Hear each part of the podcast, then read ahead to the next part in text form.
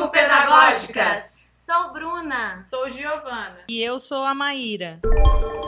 Olá, meus queridos psico-ouvintes! O podcast de hoje é o primeiro de uma série de cinco episódios podcast. Você que leu o livro da Alicia Fernandes, A Inteligência Aprisionada, ou você que ainda não leu, nós convidamos você a acompanhar os nossos próximos episódios. Faremos reflexões sobre o livro e sobre o fazer e pensar psicopedagógico. Iniciamos hoje com um apanhado situando sobre quem é a autora, suas obras, o contexto social e aspectos iniciais do livro. Antes mesmo de ler um livro, é importante a gente conhecer quem o escreveu. E fica, quem é Alicia Fernandes? Alicia Fernandes nasceu em Buenos Aires em 1944. Formou-se em psicopedagogia e psicologia pela Universidade de El Salvador em Buenos Aires. Internacionalmente conhecida, é uma referência fundamental para a psicopedagogia, pois analisou questões importantes que envolvem as dificuldades de aprendizagem. Segundo uma entrevista concedida à psicóloga Maria Terezinha Carrara Leles, Alicia Fernandes, ao ingressar na psicopedagogia, queria fazer alguma coisa que estivesse associada associada à clínica, mas não particularmente à medicina, mas à clínica e à psicologia. No entanto, na década de 60, época de seu ingresso na universidade, não existia um curso com esse perfil. Sua universidade pioneira não tinha uma definição clara quanto ao objeto de estudo da psicopedagogia, oferecendo uma formação paramédica com duração de cinco anos. Alicia Fernandes, já graduada em psicopedagogia e com o curso de psicologia trancado devido à intervenção, se autoexila da Argentina e vem para o Brasil. Nesse novo país cria o conceito de inteligência aprisionada, movida por seus sentimentos e vivências durante a ditadura. Nessa obra, ela analisa a subjetividade da criança e sua possibilidade de aprender e ter que esconder, omitir ou desmentir o conhecimento dentro do grupo familiar. Em 1982, com o fim da ditadura, Alicia Fernandes volta para a Argentina e inicia o centro de aprendizagem no Hospital Posadas,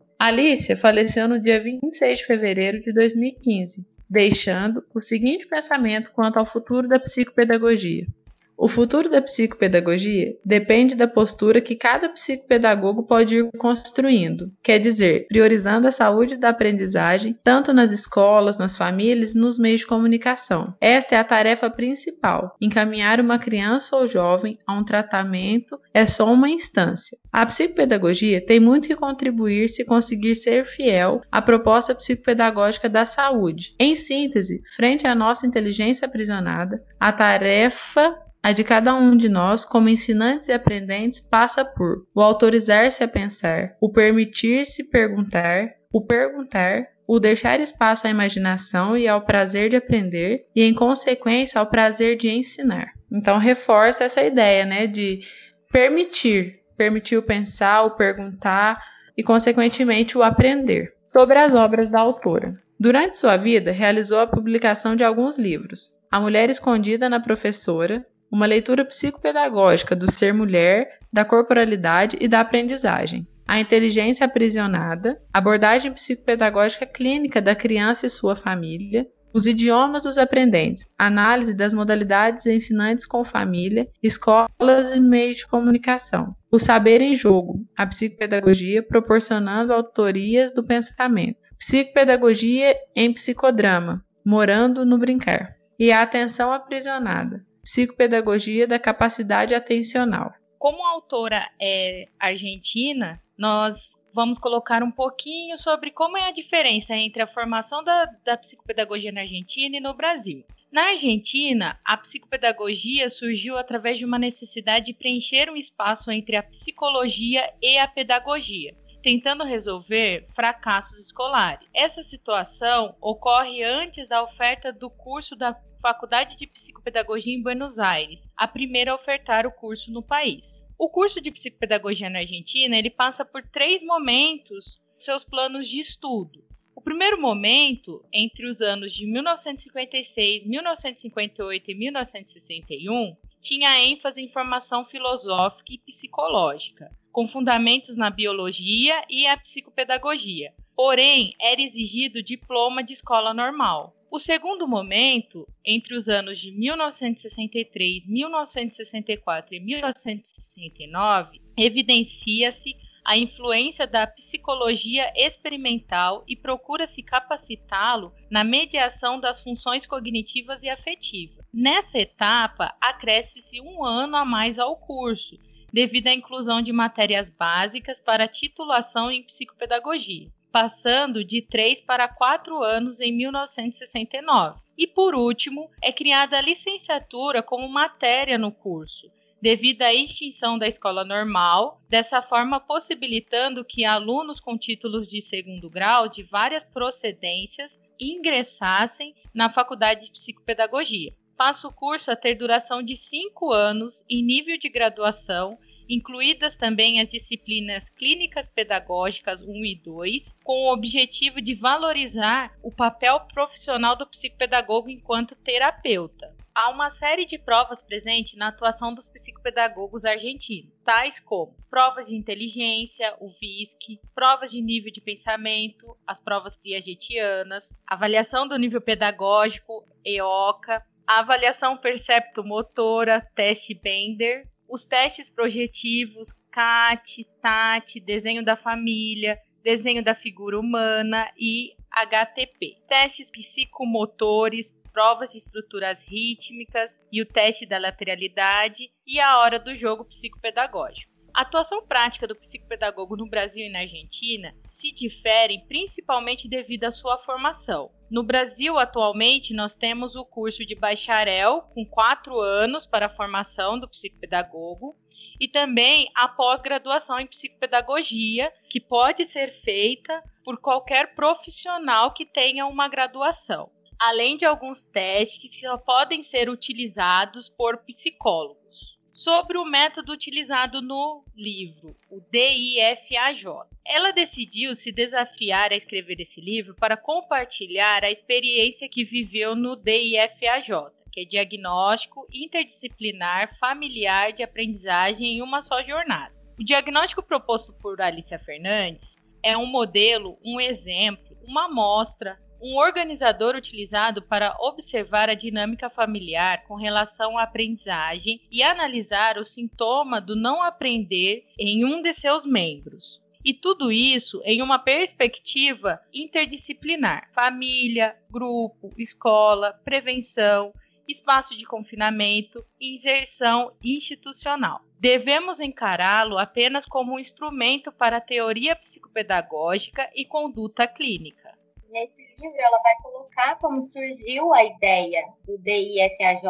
É, Alice ela supervisionava a parte psicopedagógica do Hospital de Moro e ela percebeu que as crianças que chegavam com uma demanda psicopatológica, elas chegavam muito cedo para poder esperar um horário para elas serem atendidas.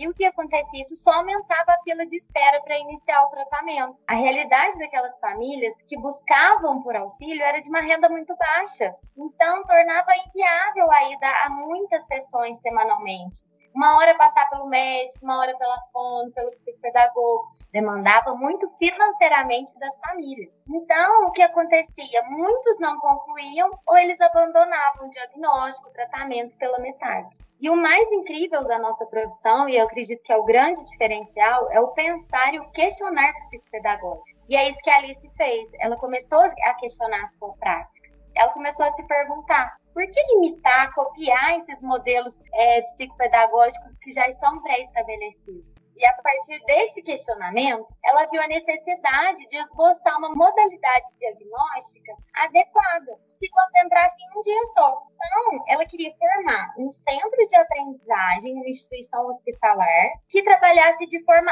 interdisciplinar. Ia ser um, em um dia, seria possível todos os profissionais ter o seu olhar. E isso faz com essa instituição hospitalar trabalhe de forma interdisciplinar, tanto na prevenção, na assistência e na área da pesquisa também. E esse centro de aprendizagem, ele tinha um propósito muito interessante, que era combinar a prestação de assistência com o espaço de encontro indisciplinar e aprendizado mútuo. Era um aprendendo com o outro. E a Alicia, ela coloca também que a razão desse projeto é ajudar os pacientes a recuperarem o prazer em aprender. E ajudar os profissionais também a recuperar o prazer em trabalhar aprendendo e de aprender trabalhando.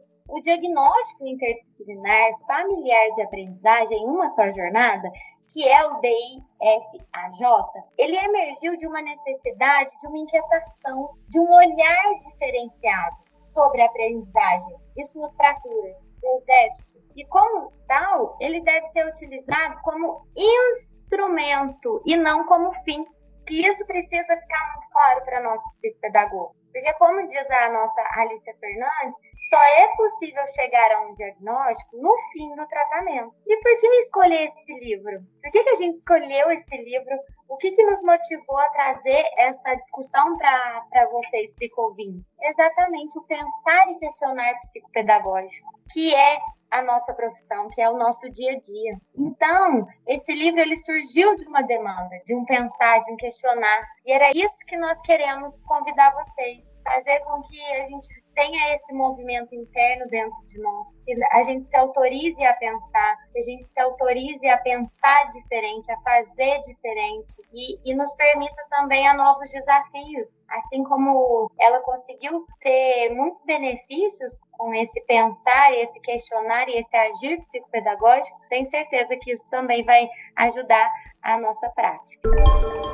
Eu agradeço em nome do Facetas Psicopedagógicas por vocês, psicoouvintes, dedicarem um instante e fazerem parte da nossa equipe. Sua interação é muito importante, pois por meio dos seus interesses, suas dúvidas, sugestões, construiremos os conteúdos para atender as demandas. E não esqueça, sigam nossas páginas no Instagram e Facebook. Lá você nos encontra com arroba facetas psicopedagógicas.